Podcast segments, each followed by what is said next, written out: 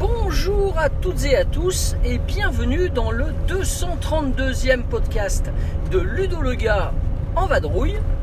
Aujourd'hui nous sommes quasiment fin juin, mais vraiment, euh, vraiment quasiment, quasiment, puisque nous sommes le mercredi 29 juin, n'est-ce pas? Et que euh, l'été s'installe euh, tranquillement, on peut dire, il fait bien chaud. Et moi, en ce qui me concerne, eh bien, je suis en train de me diriger vers Amplepuis pour aller me faire faire une petite coupe d'été. Voilà. Et sur la route, eh bien, je me suis dit, après tout, pourquoi pas enregistrer un petit podcast qui vous accompagnera donc dans les jours et semaines à venir. Ce petit podcast va vous parler du jeu du moment chez nous, euh, le jeu comme on dit.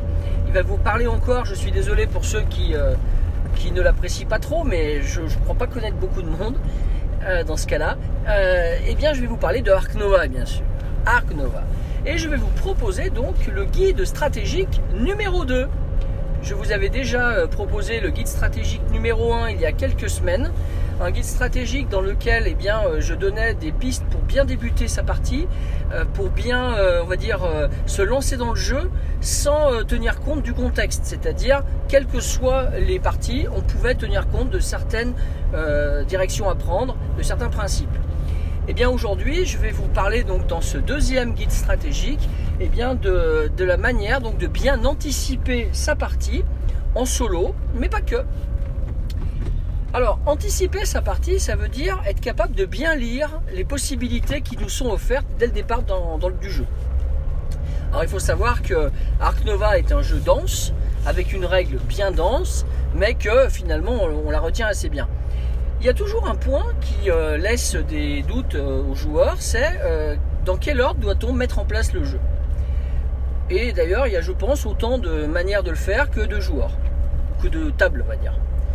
Alors nous, en ce qui nous concerne, euh, on procède toujours de la même manière, avec, quand même pas mal d'informations, euh, avant de pouvoir faire nos premiers choix. Il faut savoir que je connais des tablés de joueurs aussi qui, eux, font euh, du draft de cartes. Donc nous, on n'en est pas là. Et puis, c'est pas écrit du tout dans la règle. Non, non, non, on n'en est pas là. On va simplement essayer d'avoir des infos avant de faire nos choix. Alors, on commence toujours de la même manière. La première chose euh, qu'on va, va faire, hein, effectivement, c'est d'installer les quatre euh, petits pentagones de bonus jaunes sur la piste de conservation. On les installe et ça nous donne déjà quelques premières indications. Ensuite, la deuxième chose qu'on fait, eh bien, c'est de positionner donc les euh, quatre, euh, deux, plateaux asymétriques, parce que je pars du principe que vous avez déjà euh, fait plusieurs parties, donc vous êtes au niveau plateau asymétrique, et donc on en tire deux au hasard. Alors à ce, sujet d'ailleurs, je précise que je suis bien friand du site de Mr Goodies, puisqu'il propose dessus un paquet de cartes qui permettent d'avoir la liste des, plateaux et surtout la liste des possibilités, euh, on va dire, en termes de, bonus qui vont être donnés. Euh, on va avoir également le nombre de cases de rocher, le nombre de cases d'eau. Donc c'est relativement, euh, et même c'est très intéressant pour pouvoir démarrer la partie que de, prendre au hasard deux de ces cartes. Bon alors on va avoir deux plateaux, imaginons le 5 et le 7, si je pars du, de l'exemple de la partie que j'ai installée ce matin le 5 et le 7. Et donc, c'est deux plateaux qui rapportent du revenu. L'un, c'est en recouvrant les cases de kiosque.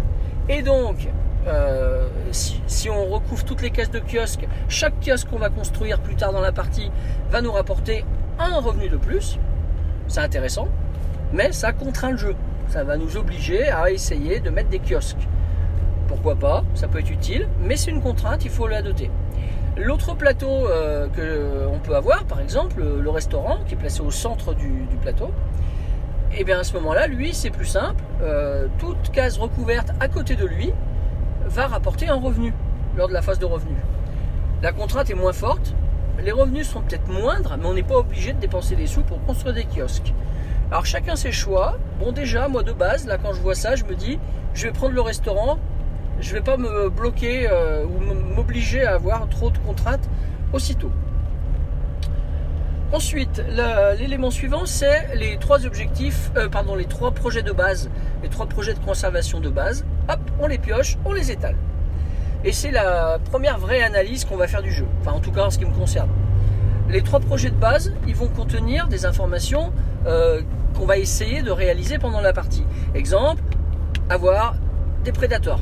Exemple, avoir des primates. Exemple, avoir euh, des oiseaux. Bon, ça c'est pour la partie espèce animale. Et puis on a des projets de conservation qui vont plutôt s'orienter sur les continents.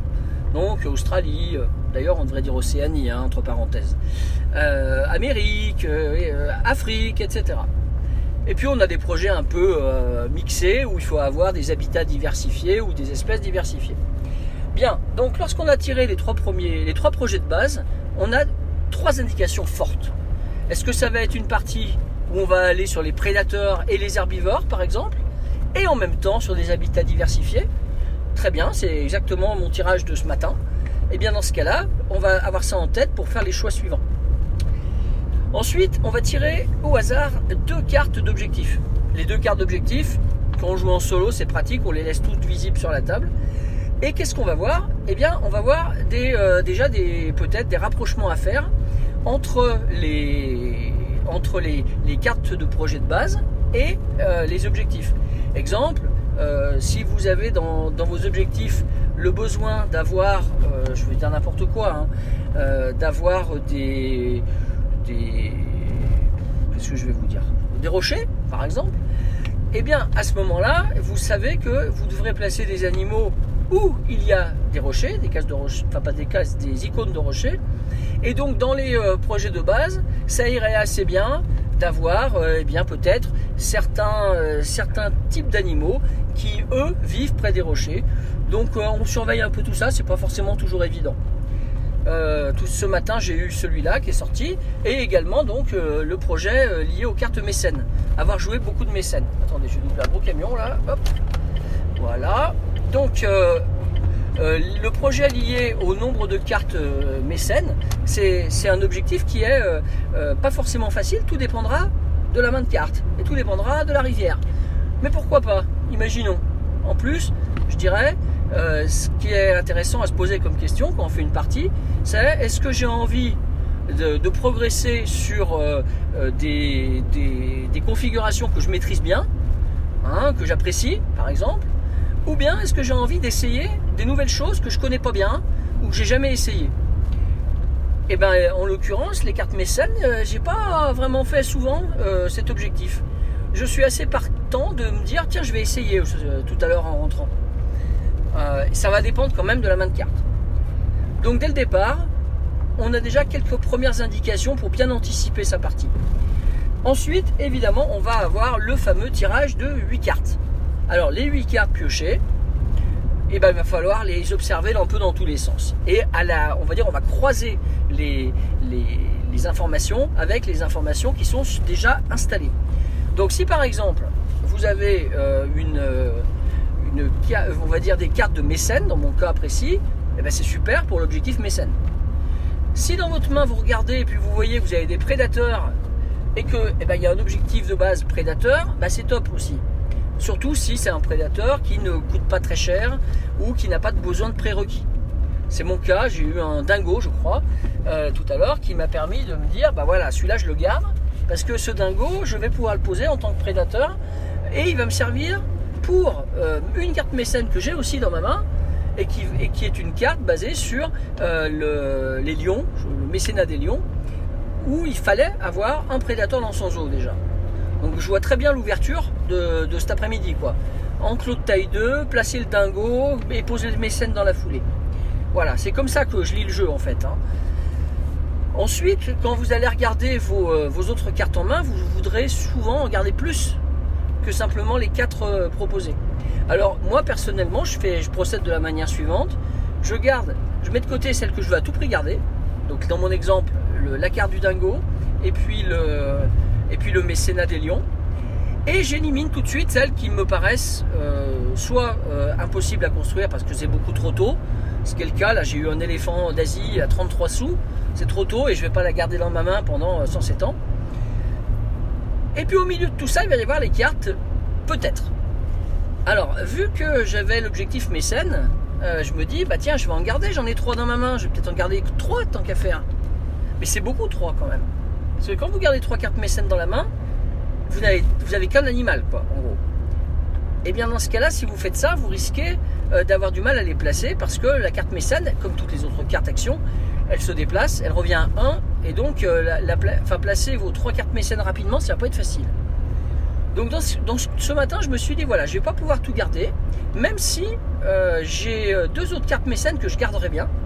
Il y en a une sur les primates, et j'ai un singe également dans ma main, un singe araignée varié que j'apprécie, puisque ce, ce primate-là, en l'occurrence, eh bien, il nous, euh, il nous donne un point de conservation et un point de réputation, me semble-t-il. Donc ça, c'est une belle combo. Mais le souci, c'est que si je garde ces deux-là, je garde pas la dernière carte mécène qui est le rocher des babouins. Et le rocher des babouins, c'est encore lié au primate. Aïe, aïe, aïe, aïe, aïe. Dilemme, lemme. Voilà, hein, pas facile. Il faut faire des choix. Alors donc ce matin, vous avez compris, eh j'ai gardé justement euh, le, dingo, donc qui est un prédateur, pour derrière pouvoir jouer ma carte mécène sur les prédateurs, le mécénat des lions. Et en me disant, eh bien, je vais ensuite essayer de placer, mais ça sera certainement pas à la première manche, euh, le mécène euh, sur les primates. Et enfin, le, le, singe araignée varié, très sympa. Et puis on verra plus tard. Et puis bien sûr, tout ça va dépendre aussi de- des choix proposés par la rivière. Et donc c'est le moment, une fois qu'on a fait tout ça, d'étaler les cartes de la rivière. Donc pam pam pam, étalement des 8 cartes. Et on obtient un étalage. euh, et ce matin, le hasard a bien fait les choses. Il y avait encore des mécènes dans la rivière. Donc là, on se dit, voilà, sur un début de partie qui, semble couler de source. C'est pas toujours le cas. Faut bien, faut bien se le dire. Ça dépend des fois. Donc euh, la dernière chose qu'on fait ensuite, c'est euh, l'ordre des cartes actions, parce que ça, on le fait vraiment à la fin. Euh, la carte animale, animals, hein, placée sur 1. Et puis ensuite, le mélange des, quatre autres. Et en ce qui me concerne, évidemment, et vous l'avez compris, j'espère avoir la carte mécène placée assez haut pour pouvoir jouer très rapidement ma carte sur les primates. Bon, bah voilà, on verra tout à l'heure. Et puis après, on peut attaquer la partie. Alors, ça, c'est en solo, hein, cette réflexion-là. Et puis, le fait d'étaler ces cartes, on n'a pas besoin de les cacher, c'est très pratique. Mais il faut savoir quand même que, euh, même à plusieurs, on a à peu près le même type de réflexion.